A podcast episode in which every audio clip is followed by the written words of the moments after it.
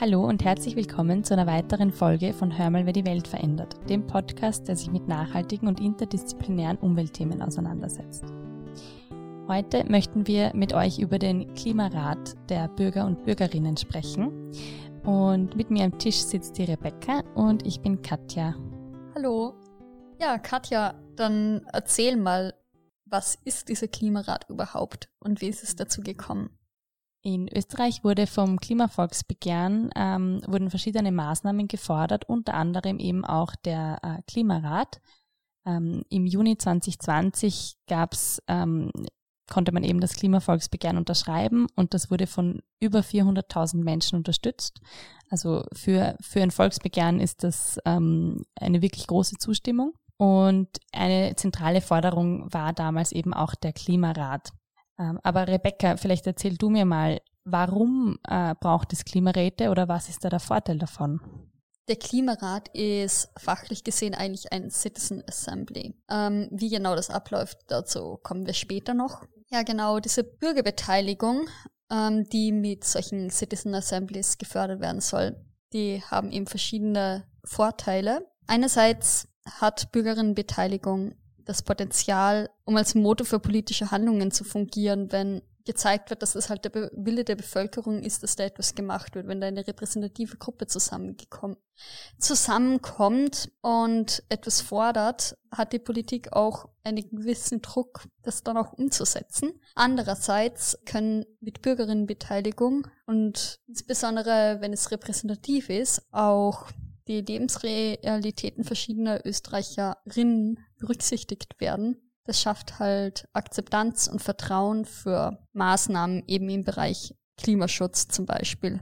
Bürgerinnenbeteiligung spielt damit oder kann damit eine große Rolle spielen bei der Umsetzung von klimapolitischen Maßnahmen. Ja, das klingt sehr spannend und ich fand auch einen Satz, den der Bundespräsident Alexander van der Bellen bei der Eröffnung des Klimarats gesagt hat, sehr spannend. Also er hat gesagt, manchmal sind die Bürger weiter, als die Politik glaubt. Ja, das ist ja toll. Es gab auch international auch schon ziemlich gute Beispiele, eben in Frankreich, auch in England. Es gab sogar schon ein Global Assembly, da sind einfach 100 Menschen aus der ganzen Welt zusammengekommen und haben Maßnahmen aufbereitet, die dann bei der internationalen Klimakonferenz aufgezeigt worden sind. Ich stelle mir das unglaublich spannend vor. Alleine schon in Österreich äh, würde ich gern mal dabei sein und mich mit Menschen aus Österreich treffen und, und darüber sprechen. Aber auch auf globaler Ebene muss es noch viel spannender sein, mit Menschen aus anderen Kontinenten zu, zu sprechen und auch zu erfahren, wie sie einerseits die Klimakrise oder vielleicht auch die Maßnahmen im Bereich Klimaschutz in ihren Heimatländern erfahren und, und mitbekommen. Jetzt hätte ich noch eine Frage. Wer ist bei diesem Klimarat überhaupt dabei und wie läuft die ganze Sache ab? Also ich habe mich jetzt auf der Website des Klimarats ein bisschen schlau gemacht. Äh, das kann jeder nachlesen. Wichtig ist eben auch, dass es repräsentativ ausgewählt wird und das Ganze transparent gemacht wird. Deshalb steht auch alles auf der Website und ist gut zu finden. In Österreich läuft so ab, dass 100 Menschen ausgewählt wurden, Menschen zwischen 16 und 85 Jahren, die mindestens fünf Jahre in Österreich leben. Also Staatsbürgerschaft äh, ist jetzt da nicht unbedingt ein Kriterium. Und dieser, dieser Topf ähm, in dieser Altersgruppe und ähm, eben mit dieser Einschränkung, dass man fünf Jahre in Österreich leben soll, sind insgesamt circa sieben Millionen Menschen. Also das ist schon nochmal eine, eine große Anzahl an Menschen, von denen dann eben 100 ausgewählt wurden. Aber Rebecca, weißt du, was die Auswahlkriterien waren? Ach so, ja, ja, die Auswahlkriterien waren im Alter, Geschlecht, Bildung, Region, Geburtsland, Urbanisierungsgrad und auch das Haushaltseinkommen. Und hat also versucht, auch eine möglichst repräsentative Gruppe zusammenzustellen, die die österreichische Bevölkerung möglichst gut abbildet. Und ich glaube, das hat eben die Statistik Austria ausgewählt und ich glaube, man kann auch auf der Website der Statistik Austria nachschauen, wie das Verfahren gestaltet wurde oder was eben ganz genau die Kriterien und die Maßnahmen in diesem Auswahlverfahren waren. Aber wie läuft so ein Klimarat jetzt tatsächlich ab? Wann findet das statt? Also, der Klimarat trifft sich an mehreren Wochenenden, insgesamt sechs Wochenenden. Das erste Mal haben sich die am Jänner getroffen das Ganze läuft bis Juni und im Rahmen dieser sechs Wochenenden sollen eben konkrete Empfehlungen für die Politik erarbeitet werden. Unterstützung bekommen die Teilnehmenden, die 100 Leute, auch von einem wissenschaftlichen Beirat, der sie mit Facts zum Thema Klimawandel füttert und einem Stakeholder-Beirat, der aus verschiedenen Interessensgruppen und Organisationen besteht, von der Bundesjugendvertretung bis zur Arbeiterkammer bis zur industriellen Vereinigung sind da alle möglichen Leute dabei. Und zusätzlich wird bei den Treffen auch von einer professionellen Moderation unterstützt, damit der Prozess auch wirklich fair abläuft und alle Teilnehmenden gut zu Wort kommen können und gemeinsam gut miteinander sprechen können. Ja, bis jetzt hat sich der Klimarat schon viermal getroffen. Unsere Kollegin Sigrid hat sich auch mit einer Teilnehmerin aus dem Klimarat getroffen und die hat ihr schon mal einen kurzen Einblick gegeben, wie das Ganze so abgelaufen ist und was bisher herausgekommen ist. Ja, dann herzlich willkommen, Barbara Korak beim Podcast. Darf ich dich zu Beginn bitten, dich selber auch nochmal vorzustellen? Vielen Dank für die Einladung. Vielleicht nur ganz kurz zu mir. Ich arbeite im Bereich Innovation in einem großen österreichischen Unternehmen. Beschäftigt mich hier aber auch persönlich schon länger mit dem Thema Nachhaltigkeit und ähm, habe zwei kleine Kinder, was jetzt ein zusätzlicher Treiber darstellt. und äh, wurde per Zufallsprinzip in den Klimarat gewählt. Also wie du, wie sie den Kontakt zu dir aufgenommen haben, hast du da kurz gezögert, ob du da teilnehmen sollst oder war das für dich von Anfang an klar, dass du da dabei sein möchtest? Also ich würde sagen, es war von Anfang an klar, dass ich gern dabei sein möchte, äh, weil es wirklich sehr interessant ist. Also das Thema an und für sich und auch der Prozess hat mich interessiert. Äh, ich muss ehrlicherweise sagen, ich habe schon gezögert, ähm, weil ich eben berufstätig bin, kleine Kinder habe und es einfach doch auch ein ein Zeitaufwand ist und ähm, das muss ich jetzt erst erklären, wie ich das alles manage. Genau, aber grundsätzlich war ich gleich Feuer und Flamme, würde ich sagen. Okay, perfekt. Und kannst du uns ein bisschen einen Einblick geben, wie, wie das so abläuft, so ein Wochenende beim Klimarat? Ähm, also es ist, ähm, würde ich sagen, ein mehrstufiger Prozess, der sich auch schon aus dem heraus ergibt, ähm, dass wir ja sehr, äh, eine sehr heterogene Gruppe sind. Also es sind ja wie die Zuhörer wahrscheinlich schon wissen, die Menschen, die teilnehmen zwischen 17 und ich glaube, der älteste ist 79 aus ganz Österreich. Auch die Erfahrungswerte sind dadurch sehr unterschiedlich. Wir haben auch alle anderen Werdegang und es sind Studenten, Schüler, Landwirte, Friseure, mittlere Angestellte, Führungskräfte. Es ist halt quer durch die Bank. Ich denke, es ist daher auch notwendig, zuerst mal eine gemeinsame Sprache zu entwickeln. Und ähm, auch der Prozess stellt sich so dar, dass halt am ersten Wochenende es eher darum gegangen ist, sozusagen zu klären, wer sind wir als Gruppe, wie wollen wir miteinander arbeiten, ähm, was sind unsere Ziele, was ist unsere Vision. Und ähm, dann erst ähm, beim zweiten, dritten und vierten Wochenende sind wir jetzt angekommen, sozusagen auch stärker noch inhaltlich gearbeitet werden konnte. Das funktioniert so, also wir bekommen zu den verschiedenen Themen immer Inputs von einem wissenschaftlichen Beirat. Das sind 15 verschiedene Wissenschaftler mit verschiedenen Schwerpunkten. Und inzwischen arbeiten wir in Gruppen. Das heißt, ich bin zum Beispiel in der Gruppe ähm, Ernährung und Landnutzung und beschäftige mich halt hier ganz speziell mit dem Thema. Aber es gibt eben auch noch fünf andere Schwerpunkte, wie zum Beispiel Mobilität oder Energie. Also man bekommt immer wieder Input von diesem wissenschaftlichen Beirat. Und beim letzten Mal ähm, hat es auch Stakeholder gegeben, wie die Wirtschaftskammer, die Landwirtschaftskammer, aber auch Organisationen wie die Armutskonferenz, mit denen man sich zu diesen Themen austauschen konnte und die nochmal einen wertvollen Input geliefert haben. Okay, also es ist eh voll durchgetaktet, das Programm.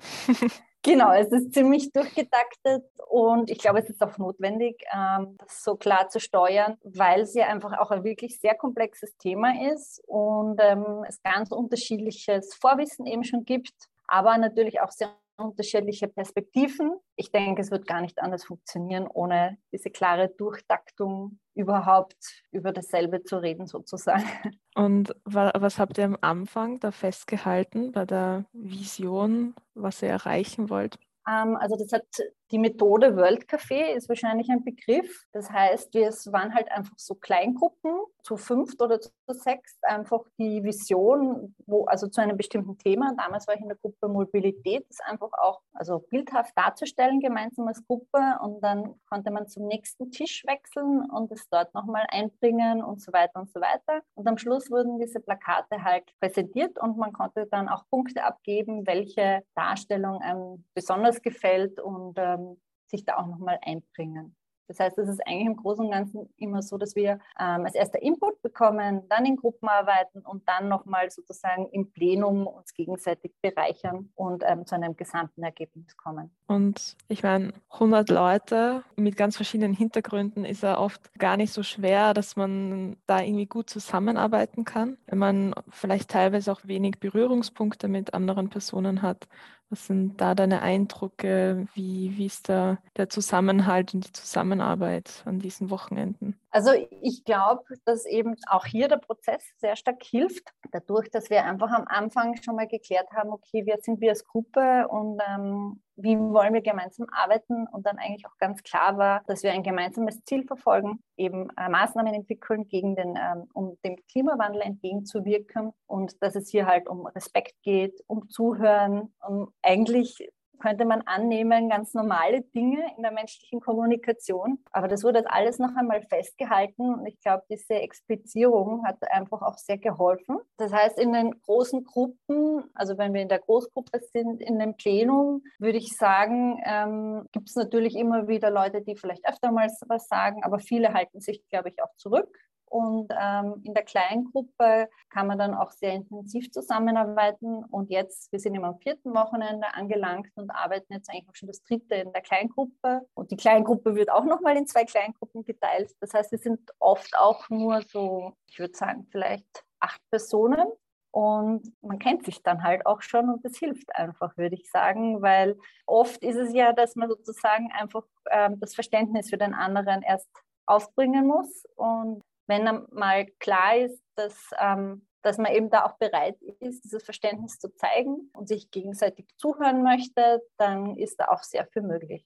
Und hast du das Gefühl gehabt, ähm, also er bekommt da super viel Input an, an Infos, hat sich da, hast du das Gefühl gehabt, dass sich da bei den Teilnehmenden da auch die, die Stimmung oder der Eindruck zu dem Ganzen verändert über die Zeit? Ähm, ja, definitiv. Also ich glaube, ganz am ersten Wochenende war es schon ähm, auch ein Schock, also für uns alle. Ich meine, ich war mir der Problematik vielleicht noch mehr bewusst wie vielleicht jemand anders, aber so, ähm, so bewusst war es mir dann offensichtlich doch nicht, weil ja wir einfach dieses Thema einfach gerne alle verdrängen, äh, weil man eben so das Gefühl hat, man kann jetzt vielleicht eh nichts machen. Es ist halt eben, vielleicht ist es auch noch ganz weit weg, was aber einfach nicht der Realität entspricht. Und ähm, also ich glaube, wir waren einfach alle wirklich total geschockt es hat dann aber auch ganz viel Kraft gegeben, sozusagen, sich da nochmal auch gemeinsam aufzurappeln und zu sagen, okay, wir wollen da auch wirklich jetzt was beitragen. Und dann bei den nächsten, also bei den nächsten drei Wochenenden würde ich sagen, hat was auch unterschiedlich. Das letzte Wochenende war besonders gut, aber es hat auch eben gerade das zweite und das dritte Wochenende hat, glaube ich, auch Phasen gegeben, wo man einfach gemerkt hat, also viele, mich eingeschlossen, man fühlt sich einfach überfordert also von teilweise von den Inhalten auch, weil es einfach sehr viele Inhalte sind und man ja das meiste davon auch das erste Mal erst hört, aber auch überfordert von diesem, okay, wie sollen wir das jetzt sozusagen lösen, wenn das jetzt schon die letzten Jahrzehnte offensichtlich niemand gelöst hat, ist nicht immer ein angenehmes Gefühl. Ähm, aber das letzte Mal, finde ich, war es, und das habe ich auch mitgenommen von den anderen Teilnehmern, das letzte Mal war es wieder richtig gut. Da waren auch einige Politiker da und wir konnten uns austauschen. Und ich glaube, es war auch ganz wichtig, dass wir dort sozusagen unsere Wünsche und Erwartungen anbringen konnten, weil ja das ja nicht so sein kann, dass der Klimarat jetzt alle Probleme lösen wird. Ne? Und die Probleme sind auch nicht neu. Was sind vielleicht deine Erwartungen und Wünsche, wie es jetzt dann noch weitergeht? Also an den Klimarat, also ich denke, es wird uns gelingen, hier ähm, gute Maßnahmen zu entwickeln, die auch eine Tragfähigkeit in der Bevölkerung haben, weil wir ja dieses Mini-Österreich darstellen. Äh, wir wurden auch bewusst aufgefordert, da vielleicht radikaler zu denken, als man das vielleicht so aufs Erste machen würde. Und ich glaube, das macht auch Sinn. Und meine Erwartungshaltung wäre halt schon, also es gibt diesen MIT-Professor, den Otto Scharmer, der sagt, es geht darum, diese Lücke zu, zu schließen zwischen Knowledge and Doing. Das heißt, wir wissen ja eigentlich schon, was zu tun ist, aber es geht jetzt halt auch noch wirklich darum, es zu tun. Und ähm, da würde ich schon mir von der Politik erwarten, dass sie hier noch besser auch zusammenarbeitet, gemeinsame Ziele und Vorgehensweisen entwickelt, um hier einfach zügiger voranzukommen. Weil ich glaube, der Klimarat kann hier erste Vorschläge aus der Bevölkerung liefern, aber bei der Umsetzung, ähm, gerade auch in Richtung Bewusstseinsbildung, ist einfach ganz stark die Politik und auch die Gesetzgebung dann gefragt. Auf jeden Fall. Und du hast eh am Anfang auch gemeint, dass du dich vorher schon mit dem großen Thema Nachhaltigkeit beschäftigt hast. Hat sich trotzdem jetzt deine Motivation und auch die Wahrnehmung zum Thema Klimakrise bei dir verändert? Also total, würde ich schon sagen. Ja. Also vorher war das, ich muss auch sagen, das Thema beschäftigt mich wirklich schon länger. Ähm, es war ja auch irgendwie früher mal wirklich so ein sehr grünes Thema oder vielleicht eher so ein Randthema. Und ich, man merkt einfach, dass es jetzt erst ankommt. Und ich glaube, dass dieser Klimawandel einem einfach auch nochmal selber dazu treibt, mehr wieder drüber zu reden, vielleicht auch mit Menschen drüber zu reden, mit denen man sonst gar nicht so drüber reden würde, was aber immer sehr bereichernd ist und auch wirklich, glaube ich, alle, eigentlich am allermeisten bringt, wenn man mit den Le Leuten drüber redet, mit denen man vielleicht nicht gleich als Erster drüber reden wird. Und ich werde auch von ganz vielen Leuten darauf angesprochen und habe auch viel mehr irgendwie den Eindruck, ähm, dass es auch an mir liegt, etwas zu tun und dass ich nicht einfach nur warten kann, bis irgendjemand anders das für mich erledigt. Also war es für dich auch irgendwie eine bestärkende Erfahrung im, in der Gruppe und dass man auch noch so viel Wissen vermittelt bekommt? Doch, definitiv, ja. Also ich finde, der Prozess ist äh, wirklich super professionell gestaltet. Auch das Moderatorenteam macht das wirklich super und äh, man lernt total viel. Also einerseits inhaltlich, aber auch wie man in einer Gruppe arbeitet. Und es motiviert einen, glaube ich, auch einfach, wie gesagt, mit Menschen über das Thema zu reden, mit denen man eigentlich als erstes vielleicht gar nicht drüber reden würde. Und ich glaube, dass das auch eines der großen Ziele des Klimarates ist, diese Bewusstseinsbildung in der Bevölkerung voranzutreiben und eben, wie du es vielleicht auch angesprochen hast, diese Blase etwas größer zu blasen ähm, und hier auch Leute hereinzuholen und zu informieren und Perspektiven aufzuzeigen und vor allem auch Handlungsmöglichkeiten, damit wir das gemeinsam schaffen können. Ja, es, ist, es wirkt eh wie ein, ein großes Experiment. und ja, ich bin auch super gespannt, ähm, was, was dann wirklich mit den Ergebnissen auch gemacht wird. Genau. Aber auf jeden Fall vielen, vielen Dank für deine Einblicke. Gibt es noch etwas, was du gerne unseren HörerInnen mitgeben möchtest? Ja, also vielleicht so wie bei mir. Also ich glaube, es reicht nicht, äh, sich nur damit intellektuell oder gedanklich zu beschäftigen und ähm, es wirklich an der Zeit, dass jeder von uns einfach schaut, wo er hier vielleicht auch in seinem eigenen Rahmen etwas bewegen kann. Und es können auch oft ganz kleine Dinge sein, aber es ist einfach wichtig, hier auch ins Doing zu kommen und nicht nur beim Wissen stehen zu bleiben. Das waren meiner Meinung nach super Schlussworte von Barbara Korak und damit darf ich wieder an Katja und Rebecca übergeben. Begleitet wird der ganze Prozess auch durch ein wissenschaftliches Evaluationsteam. Die machen eine Begleitforschung, um den Prozess zu verbessern und zu beobachten, damit zukünftige Klimaräte noch besser ablaufen können und die ganze Sache am Ende zu evaluieren. Einer davon ist Patrick Scherhofer vom Institut für Wald, Umwelt und Ressourcenpolitik. Kennen vielleicht schon aus Vorlesungen. Er befasst sich seit einigen Jahren mit Partizipationsforschung. Hallo Patrick.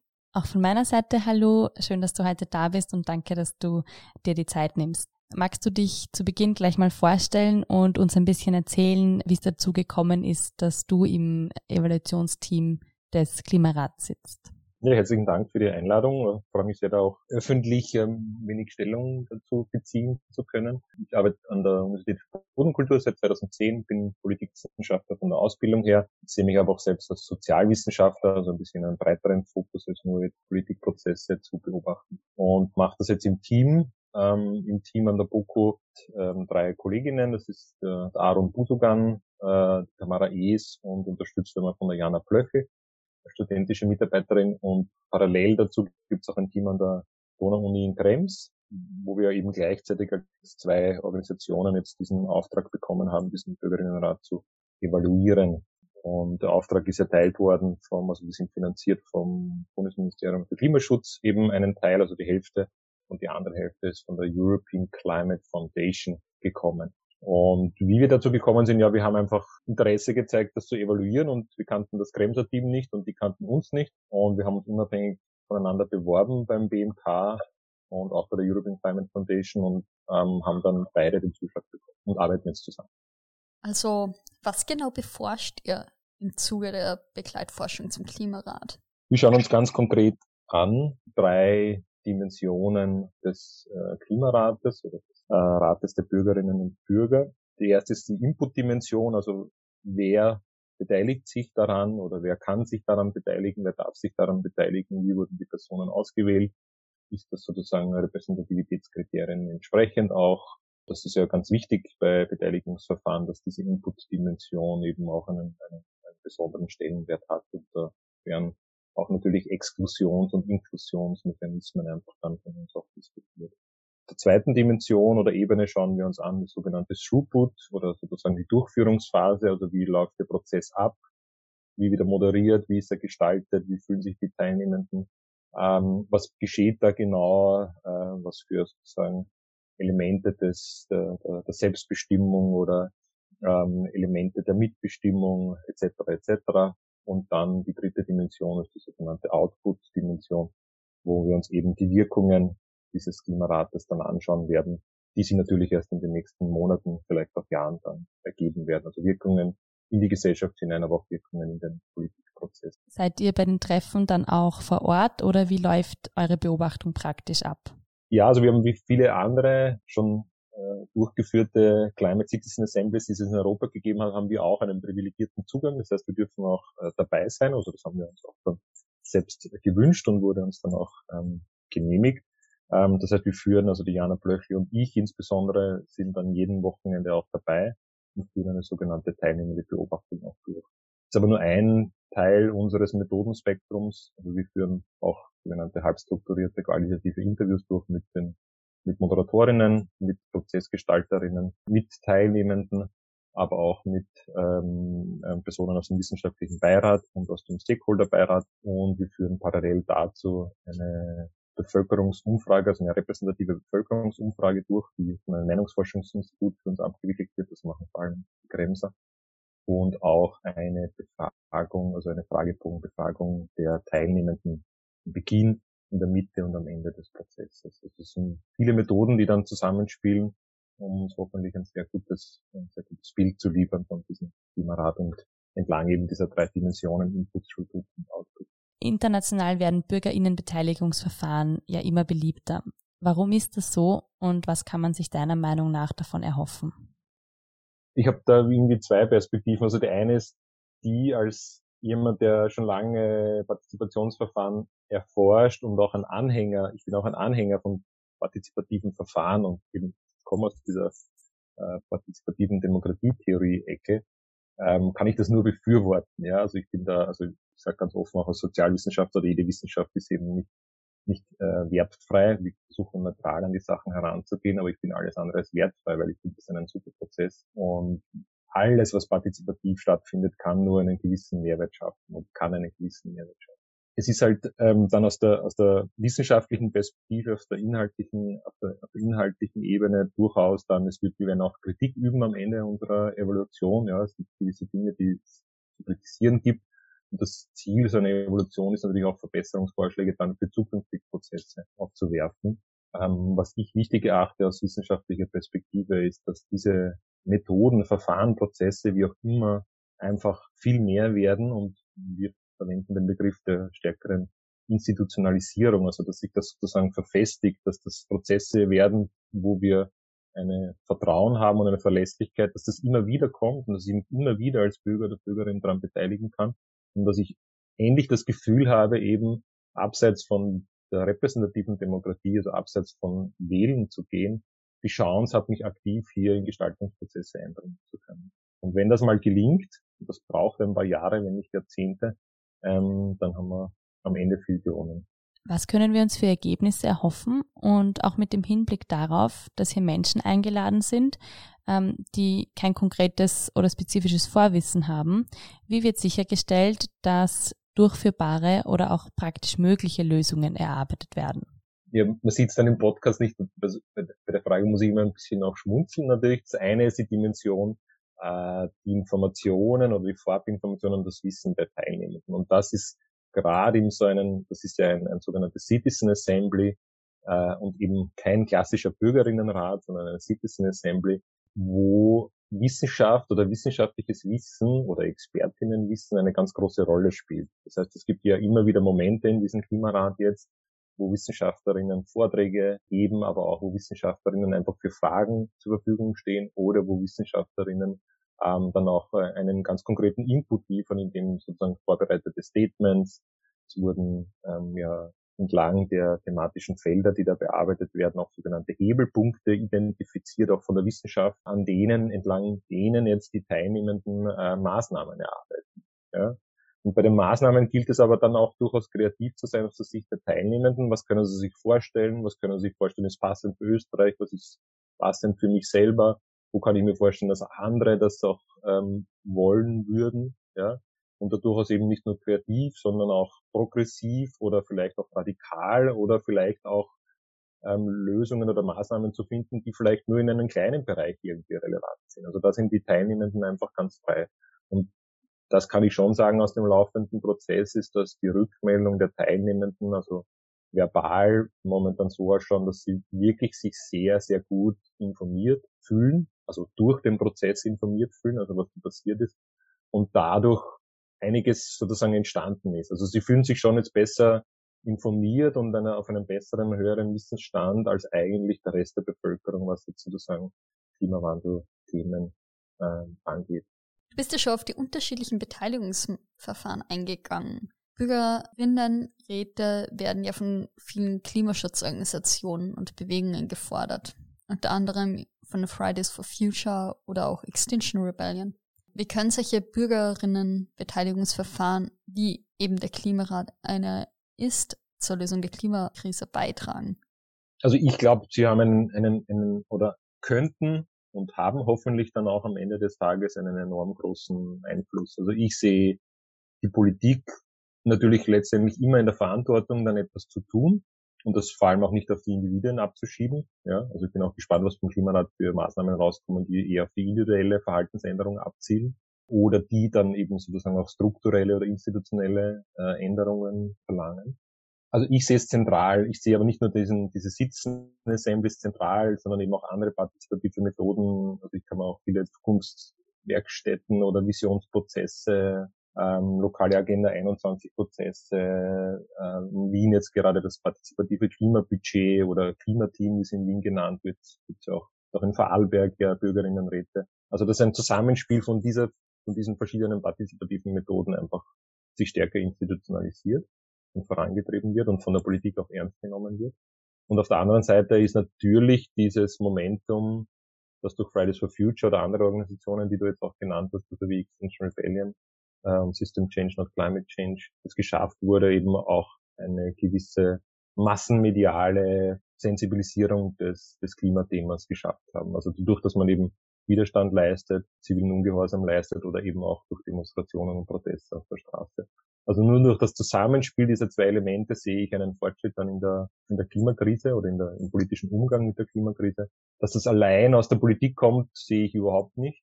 Deshalb braucht sie äh, Trigger.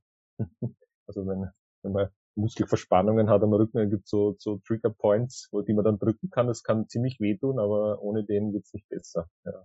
So würde ich das jetzt vergleichen. Ähm, wie gesagt, das ist ja nicht nur, also du hast es genannt, Fridays for Future, Extinction Rebellion, also, also die haben das lange gefordert, stimmt, und in ihrer Programmatik sozusagen einverlangt, vor allem Extinction Rebellion. Aber das Klimavolksbegehren war halt entscheidend dafür, dass wir jetzt diesen Klimarat auch haben. Also die waren sozusagen die, die das dann auch äh, promotet haben und dass das letztendlich dazu geführt hat, dass es einen Entschließungsantrag eben gegeben hat, der dann jetzt zu diesem, zu der Durchführung dieses Klimarats ähm, geführt hat. Du hast auch die Politik jetzt mehrmals erwähnt. Hast du eine Einschätzung, wie der Klimarat von derzeitigen politischen EntscheidungsträgerInnen aufgenommen wird? Und unsere Bundesministerin für Klimaschutz spricht ja sehr häufig davon und betont, dass sie froh ist, dass es den Klimarat gibt.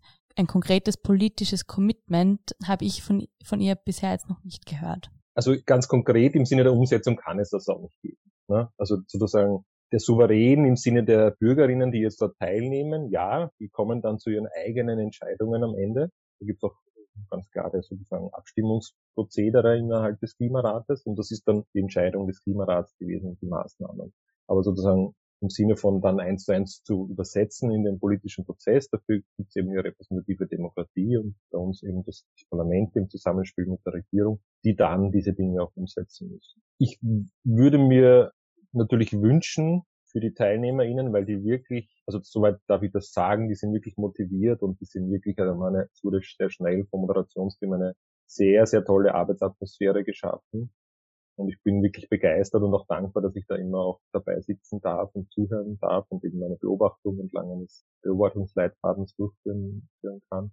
Dass da am Ende nicht nur einzelne Maßnahmen, sondern vieles, nicht vielleicht kurzfristig, aber mittelfristig dann auch umgesetzt werden wird. Also das würde ich mir wünschen für die Teilnehmenden, aber natürlich auch für, die, für den Kampf gegen die Klimakrise. Das ist noch sehr offen, sage ich einmal vorsichtig. wie du richtig gesagt hast, das einzige wirkliche politische Commitment, das am Tisch liegt, ist von der Leonore Gewessler im Sinne von, dass sie sich die Maßnahmen anschauen wird und zu jeder Maßnahme auch eine Stellung abgeben wird, eine Stellungnahme abgeben wird und Stellung beziehen wird. Ähm, das gibt es von anderen Regierungsmitgliedern nicht. Das gibt es auch nicht von anderen politischen Ebenen, wie jetzt auf der Ebene der, der Länder, der Bundesländer oder von der Landeshauptleutekonferenz oder sei es auf der Ebene von irgendwelchen Interessensvertretungen oder auf der Ebene der Städten, der Städte und Gemeinden. Also das gibt es nicht. Schauen wir mal. Schauen wir mal, was da, was am Ende damit passiert. Wobei ich schon sagen muss, das ist einmal, dieser Klimarat ist ein bisschen mal ein, ein Testballon auch. Ja, also wir haben das Klimaschutzgesetz noch nicht und im Klimaschutzgesetz werden dann wahrscheinlich Bürgerinnen oder hoffentlich Klimabürgerinnenräte auch stärker verankert werden. Das muss von der ÖVP zwischen Grünen und ÖVP noch ausgehandelt werden. Und wenn dann dort was Konkretes drinnen steht, ist die Hoffnung groß, dass das später auch immer wieder stattfindet und auch einen stärkeren Impetus haben wird. Das ist einmal so ein, ein Versuch, ja, ähm, ein Pilotprojekt, sage ich einmal, und eines der, der, der Prozesssteuerer, der im Moderationsteam auch sitzt, der die Hauptmoderation auch innehat, der Georg der Beiner hat auch gemeint, also es steht und fällt natürlich jetzt mit diesem Pilotprojekt. Ne. Geht das irgendwie schief, ja, dann wird es schwierig werden für zukünftige Projekte und funktioniert das halbwegs und ist es halbwegs erfolgreich, dann ist es ein positives Momentum für eben alles, was da in Zukunft dann Partizipation stattfindet. Ich habe noch eine Frage zum Klimaschutzgesetz. Inwieweit wird sichergestellt, dass die Ergebnisse auch tatsächlich beherzigt werden? Wie wird das dann umgesetzt und welche Möglichkeiten gibt es, um sicherzustellen, dass Ergebnisse von Bürgerinnenräten tatsächlich beherzigt werden. In Frankreich zum Beispiel wurde ja ein Teil der Maßnahmen tatsächlich umgesetzt, aber es herrschte dann trotzdem Enttäuschung unter den Teilnehmern, weil eben nicht alle Maßnahmen umgesetzt wurden. Also wenn man da drinnen sitzt und dann glaubt, am Ende wird alles umgesetzt, wird man auf jeden Fall enttäuscht werden, aber das sehe ich auch bei den, bei den Teilnehmenden gar nicht. Also die haben dann, glaube ich, sehr viel nicht nur gelernt, sondern ganz Leute, tolle Leute kennengelernt, ganz was Neues ausprobiert eigentlich in ihrer Lebensbiografie und ich sehe da sehr viel, sehr viel Positives und ja, also selbst in Frankreich, wo sozusagen Macron zuerst alles versprochen hat und dann eigentlich alles wieder zurückgenommen hat, sind doch auch wichtige Maßnahmen dann im, im, im, Endeffekt von der, von der Legislative auch umgesetzt worden. Ja. Also Enttäuschung spielt sich immer auf allen möglichen Ebenen ab und würde ich gar nicht so, so sehen. Ja. Natürlich, wenn man es stärker in den politischen Prozess als sozusagen nicht nur Bindeglied sieht, sondern auch als, als Umsetzungsauftrag wie in Irland, wo dann teilweise auch Volksabstimmungen zu gewissen strittigen Fragen dann, die aus diesen Citizen Assemblies herausgekommen sind, ähm, durchgeführt worden sind. Naja, das hat natürlich dann schon noch einen anderen Stellenwert. Ja. Was, ihm, was sicherlich hilft oder helfen muss, ist sozusagen die, öffentlich, die Öffentlichkeit, die öffentliche Darstellung dieses partizipativen Prozesses dieses Klimarats. Also wenn, da muss dann auch Druck kommen, es wird auch Druck geben von einzelnen Organisationen, da bin ich mir sicher, ja, die jetzt schon dran arbeiten, ja. Das kann auch von den Universitäten kommen, das kann auch von Studierenden kommen, das kann aber auch eben von System Change oder Fridays und so weiter kommen, oder vom Klimavolksbegehren oder von NGOs auch, ja. Und eben, dass auch gewisse Sensibilität da ist in der Bevölkerung, ja. Also man hört zwar vieles Negatives jetzt über das, wie das kostet und wer da alle die sind alle grün und so weiter, was nicht stimmt, bitte, ja. Also ganz wenige sind davon da grün drinnen, ja, eben auch repräsentativ, was die Bevölkerung angeht. Und das, das braucht Was im Klimaschutzgesetz dann im Endeffekt, äh, was da drinnen steht, kann ich, kann ich euch nicht sagen. Also da bin ich ein Teil der Verhandlungen. Ähm, wäre jetzt vielleicht ein kleines, kleines Mäuschen gerne dort, aber das wird sicherlich, ähm, also es wird schon lang diskutiert, darum, darum, es ist umstritten, darum dauert es auch so lange, also zwischen ÖVP und Grünen. Und sie werden sich aber dort nicht selber Handschellen anlegen. Auf keinen Fall. Das sozusagen dann steht sozusagen, wenn das passiert, dann wird sozusagen die Maßnahme dann, keine Ahnung, zumindest ähm, dort diskutiert. Das kann man sich wünschen, aber sozusagen, dass dann dort steht, dass, dass weiß nicht, 50 Prozent der Maßnahmen umgesetzt werden müssen oder dafür geeignete Maßnahmen einen, einer Volksabstimmung zugeführt werden, da bin ich eher skeptisch, dass solche harten Benchmarks dann da drinnen stehen werden. Welche Problematiken können sich denn generell bei der Durch Durchführung von Bürgerinnenbeteiligungsverfahren ergeben? Also ich kann jetzt eher nur generell auch im europäischen Vergleich sprechen und jetzt, jetzt möchte ich wenig jetzt direkt auf den österreichischen Klimarat eingehen, weil eben dazu dann unseren Bericht auch gegeben wird und unseren Endbericht ähm, und wir eben da keinen Einfluss nehmen wollen auf den, auf den laufenden Prozess. Also die Problematiken sind, sind vielfältig, beginnen eben mit der Auswahl der TeilnehmerInnen, ja, und welche Kriterien dann da man berücksichtigt. Also man kann eben, man kann natürlich die klassischen Kriterien wie Alter, Geschlecht und sozusagen ähm, auch räumliche Strukturen, also wo kommen die Menschen her, berücksichtigen.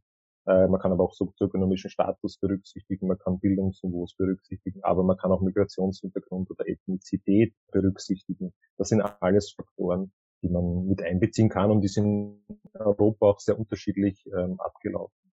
Und, dann hat man die Menschen, mit denen man arbeitet, ja, über einen längeren Zeitraum. Da muss man sich natürlich über das Prozessdesign große Gedanken machen. Und das ist in, eigentlich in allen europäischen Ländern hat das eigentlich sehr, sehr gut funktioniert, weil das immer von Profis auch gemacht wird. Ja. Es braucht seine Ressourcen und damit auch seine Kosten. Ja, also das kostet auch etwas. Ich bin auch bei der OECD teilweise dabei, darüber nachzudenken, wie kann man das zum Beispiel auch billiger machen, um es auch in den globalen Süden dann zum Beispiel zu exportieren. Ja, weil natürlich kostet das jetzt eine Million, zwei Millionen, drei Millionen Euro, so ein Prozess und das ist etwas, was man eben dann nicht leicht in andere Länder auch exportieren kann. Und natürlich, das, das habe ich schon genannt, auf der, der sozusagen, was kommt raus und was passiert dann damit. Ne? Wenn es in einer Schublade verschwindet, dann wird es wahrscheinlich in jedem Land nur ein, zwei oder drei maximal solcher Citizen Assemblies geben und dann, dann war's das. Sondern es ist schon wichtig, dass das ernst genommen wird am Ende des Tages. Das heißt aber nicht gleich eins zu eins umsetzen von jeder Maßnahme. Aber ernst genommen heißt auch sozusagen respektvoll damit umgehen. Vielleicht eben auch, das sind sozusagen die jetzt aktiv gewordenen Bürgerinnen weiter da irgendwie mit einzubeziehen. Ja, also man kann ja, man kann auch Bürgerinnen ins Parlament einladen bei, bei Ausschüssen. Ja, why not? damit sie sehen, okay, da passiert etwas, damit aber auch ein Verständnis dafür entwickeln können, dass halt Politikprozesse auch Abwägungsprozesse sind. Das passiert jetzt im Kleinen, im Klimarat, aber das passiert natürlich auch im Nationalrat oder im Bundesrat oder in der Landeshauptleutekonferenz oder in den Landtagen. Ja, also da ist immer eine Interessensabwägung da. Und es gibt natürlich andere Interessen, die sagen, ja, Klimawandel gibt's zwar, aber wir haben andere Sorgen, Befürchtungen. Ja, Arbeitsplätze gehen verloren, die Wirtschaft wächst nicht, was auch immer.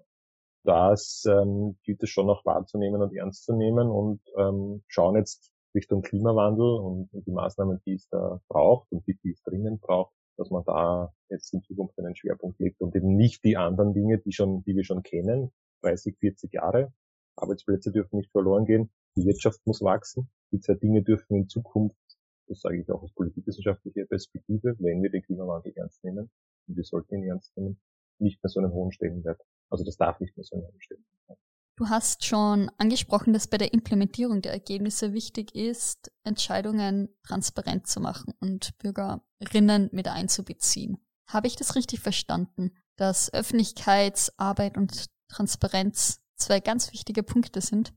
Ja, also es gibt ja die klimarat.org Webseite, also es gibt auch eine Dokumentation, also man kann sich immer, äh, man kann es immer nachlesen. Es gibt jetzt auch so eine Art Bevölkerungsumfrage, wo, wo, ein, wo ein Tool verwendet wird, dieses Polis-Tool, da kann man jetzt sogar noch die, die nächsten Tage auch als Bevölkerung sozusagen Vorschläge machen oder bereits bestehende Maßnahmen der, äh, der Klimaräte und Rätinnen äh, diskutieren oder bewerten gibt immer wieder Journalistinnen auch, die, die sozusagen einen, einen privilegierten Zugang haben und dabei sein können. Letztens einer vom Kurier zum Beispiel, die dann auch darüber berichten und jetzt nicht nur diese doch teilweise, sage ich mal, fragwürdigen parlamentarischen Anfragen, die es gibt zu den Kosten und zu den jeweiligen, ähm, wie soll ich sagen, Ver Ver Verflechtungen der, was auch immer, der, der Bundesministerin und der grünen Machenschaften, die da passieren. Ja. Also da gibt's ja teilweise schon so absurde Vorwürfe, dass nur wenn, wenn, wenn, keine Ahnung, mein, mein, mein Verein oder meine NGO in derselben Straße ist wie halt das Bundesbüro der Grünen, dann bin ich schon, dann bin ich schon ein Grüner oder so, nur weil halt mein Büro in derselben Straße ist, ja. Ja, also die FPÖ gibt Aufträge zu FPÖ-nahen Organisationen, die ÖVP macht das auch und die SPÖ macht das auch, die Grünen machen es auch. Also ich meine, das ist jetzt kein großartiges Novum. Vom Evolutionsteam darf ich schon sagen, dass wir komplett unabhängig sind und kein Marshall haben. also wir haben uns da ganz unabhängig davon beworben und werden uns das auch äh, durchaus kritisch eben anschauen. Der Prozess geht jetzt ja noch einige Wochen weiter. Wie geht denn eure Arbeit danach noch weiter? Und ihr schreibt ja einen Endbericht. Ist es dann vorbei oder geht es dann noch weiter für euer Team? Also wir haben nur Finanzierung jetzt bis 31. Juli, also das wurde auch sehr knapp bemessen. Das Ganze, also das kann ich schon auch öffentlich sagen, also das Ganze war schon unter enormen Zeitdruck. Also von der Ausschreibung dieses, dieses großen Vorhabens, also der Idee der Ausschreibung und dann der Umsetzung, also da würde ich mir wünschen, dass man in Zukunft ein bisschen mehr Zeit lässt. Und dann kommt noch Corona dazu und sozusagen eine Verschiebung des ersten Termins von Dezember auf Jänner, eine 2G-Regel, eine durchgehende Maskenpflicht. Also es müssen dort alle, und das tun sie auch brav und das funktioniert auch super, ständig Maske tragen. Und das auch jetzt noch beim, ähm, bei dem letzten Wochenende, was wir sozusagen vorletztes Wochenende in Salzburg jetzt hatten, ja, wo es sozusagen von den Vorgaben gar nicht mehr notwendig gewesen wäre, aber es ist sozusagen trotzdem dann als Vorgabe gekommen. Also da gibt's jetzt schon Besonderheiten. Ähm, wir werden dann einen Bericht schreiben, der wird auch noch nicht Ende Juli wahrscheinlich fertig sein, sondern wir werden dann auch ab dem letzten Wochenende, das ist dann der, ähm, das ist dann Anfang Juni, werden wir dann schon noch in der Öffentlich in die, Öf in die Öffentlichkeit gehen mit unseren Ergebnissen. Und der Wunsch ist natürlich seitens des Ministeriums und anderer auch, dass sie davon auch lernen können für zukünftige Prozesse. Im letzten Wochenende waren ja auch Nationalratsabgeordnete und eine Bundesrätin ja auch anwesend, also im Austausch eben Klimarat und Politik. Und da gab es auch eben großes Interesse von den PolitikerInnen da, was, was, was passiert da überhaupt, also wie machen die das und die waren auch ganz begeistert, wie toll die Bürgerinnen schon vorbereitet sind und was für Ideen die da haben. Also ähm, ja, also wir werden uns das alles anschauen und ja, das wissenschaftlich neutral, aber kritisch ähm, dann, dann bewerten und, und hoffentlich, dass auch eben dann aufgenommen wird in, in Zukunft. Aber wir haben jetzt keinen Folgeauftrag oder so. Und eben deine Frage Richtung politischen Impact können wir natürlich nicht beantworten, weil Ende Juli wird, bis auf das dass eine Übergabe stattgefunden hat und vielleicht eine Presseaussendung und die Gewessler gesagt hat, ja, das ist äh, schön, wird sie selbst wahrscheinlich noch nicht einmal zu den einzelnen Maßnahmen dann Stellung beziehen können. Also das wird ein bisschen brauchen bis im Herbst und dann werden wir uns das sicherlich auch wissenschaftlich anschauen, auch wenn wir das vielleicht nicht finanziert bekommen. Aber das ist einfach ein dann können wir als Wissenschaftlerin noch Hobbys haben und das ist ein interessantes Hobby. Ich habe noch eine letzte Frage zur Zusammensetzung.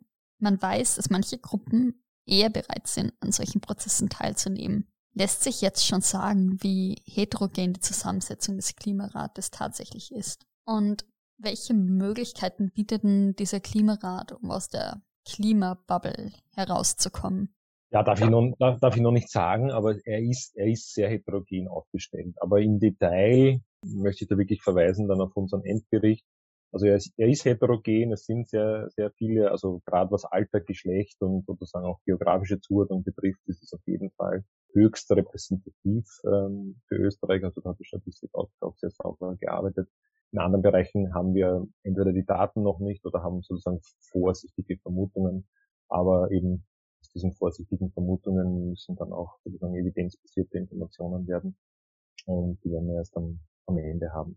Aber wie du richtig sagst, Rebecca, es ist, also das ist schon ein, ein, ein sehr entscheidendes Kriterium. Also diese Zufallsauswahl und auch dieses, äh, dieses Losprinzip, also jeder kann davon betroffen sein, da eingeladen zu werden, ja. Das muss sich halt auch in Zukunft dann auch verstetigen. Also ich, man muss dann quasi als Staatsbürgerin ständig auch vorbereitet sein, da kann ich zu so etwas eingeladen werden. Und dann, wenn ich dann höre, ah, denen ist gut gegangen und die haben ein gutes Essen gehabt und die haben auch Spaß gehabt und die haben auch arbeiten dürfen und ich habe da ganz neue Leute kennenlernen dürfen und ich finde total schön, dass vor allem dort wirklich ganz junge Menschen mit doch älteren Menschen äh, an einem Tisch sitzen und zu Klimaschutzmaßnahmen, also sei es jetzt äh, klassische Klimaschutzmaßnahmen im Mitigation-Bereich oder Klimawandelanpassungsmaßnahmen Ideen entwickeln. Also das ist schon faszinierend.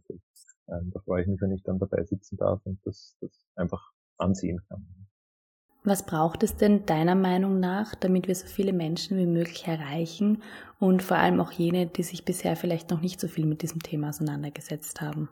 Also auch diese Emotionalisierung von Themen, also nicht nur an diese Verwissenschaftlichung und ich liegt eh alles am Tisch und wir müssen es dann nur mehr umsetzen. Wir werden die Menschen nicht erreichen, hat letztens auch ein Teilnehmer gesagt, so schön, wenn wir das nicht schaffen zu emotionalisieren. Ja? Also wenn wir die, wenn wir die Herzen nicht berühren der Menschen und sagen, okay, ich habe zwar immer schon schnell fahren wollen mit einem super tollen, schicken Auto, das alles die, die Luft verbessert, aber ich, es gibt auch eine Alternative anscheinend zu dem. Ja? Und wenn ich den berühre, dann kann ich vielleicht Veränderungen initialisieren. Wenn ich das, wenn ich den nicht berühre und sage, ja, dann gibt es vielleicht Vorschriften und er fährt trotzdem das Auto. Ja. Zum Abschluss möchte ich dich jetzt noch bitten, drei Sätze für uns zu vervollständigen. Nachhaltigkeit oder Interdisziplinarität bedeuten für mich? Oh, ähm, bei, also beides sind ganz unterschiedliche Begriffe für mich. Ich bleibe jetzt bei Nachhaltigkeit. Ähm, Nachhaltigkeit braucht inter- und transdisziplinäres Arbeiten in der Wissenschaft, aber Nachhaltigkeit braucht zum Glück viel mehr noch als die Wissenschaft, eben die Gesellschaft und die Politik. Und da geht es einfach ein, ein, ein, ein gutes Leben für alle Menschen auf der Erde zu schaffen ähm, und eben nicht nur so national nationales Denken zu haben. Und das findet auch im Klimarat statt eigentlich. Also auch die globale Perspektive soll mitbedacht werden. Und gutes Leben heißt nicht, dass Friede, Freude, Eierkuchen, also nicht falsch verstehen. Also gutes Leben heißt gute sozioökonomische Grundlagen, aber noch weiterhin Konflikte, Streit und auch ähm, wahrscheinlich auch Umweltzerstörung auf die eine oder andere Art und Weise, aber nicht mehr in dem Ausmaß, wie wir es jetzt haben. Wenn ich die Welt verändern könnte, würde ich? Ich selbst sein. Meine Message an die HörerInnen ist? Ja, ich hoffe, jeder kann sich bald freuen, zu so einem Prozess eingeladen zu werden, sei es jetzt auf Gemeindeebene, in einer größeren Stadt, auf Landesebene, äh, auf Bundesebene oder in, der Europäischen Union, äh, was mitbestimmen zu können. Oder sei es bei einem Unternehmen oder bei einer NGO. Also einfach, dass es mehr, mehr Mitbestimmung gibt. Wenn ihr nach unseren Interviews noch mehr zum, zum oder über den Klimarat wissen möchtet, dann schaut einfach auf der Website vorbei auf klimarat.org. Da gibt's ganz viel Info, weil es in diesem Prozess eben auch sehr wichtig ist, ähm, so viel Information wie möglich zu verbreiten und, und so transparent wie möglich zu arbeiten. Es gibt auch andere Podcasts, ähm, die sich schon damit befasst haben, auch mit dem Klimarat, so wie er jetzt gerade äh, funktioniert. Also sucht einfach, da, da findet ihr noch sehr, sehr viel Information darüber. Ja, genau. Also werdet aktiv und verbreitet Informationen über den Klimarat. Desto mehr Leute davon wissen, desto besser funktioniert die ganze Sache auch. Ihr könnt zum Beispiel auch eine Veranstaltung organisieren. Es gibt einen Film über den britischen Klimarat, der gezeigt werden kann. Infos dazu gibt es auch auf der Website des Klimarats. Und ja, genau. Im Herbst gibt es dann eine Dokumentation von der Begleitforschung zum österreichischen Klimarat. Im Juni werden die letzten Treffen vom Klimarat stattfinden und dann äh, dauert es eben bis Herbst ungefähr, bis die Evaluation fertig sein wird. Aber im, über den Sommer wird man sicher schon einiges an Informationen und, und ähm, Output vom Klimarat finden können.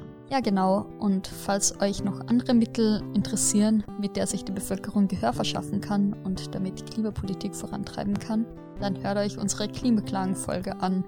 Vielen Dank, dass ihr wieder dabei wart. Und bis zum nächsten Mal. Tschüss.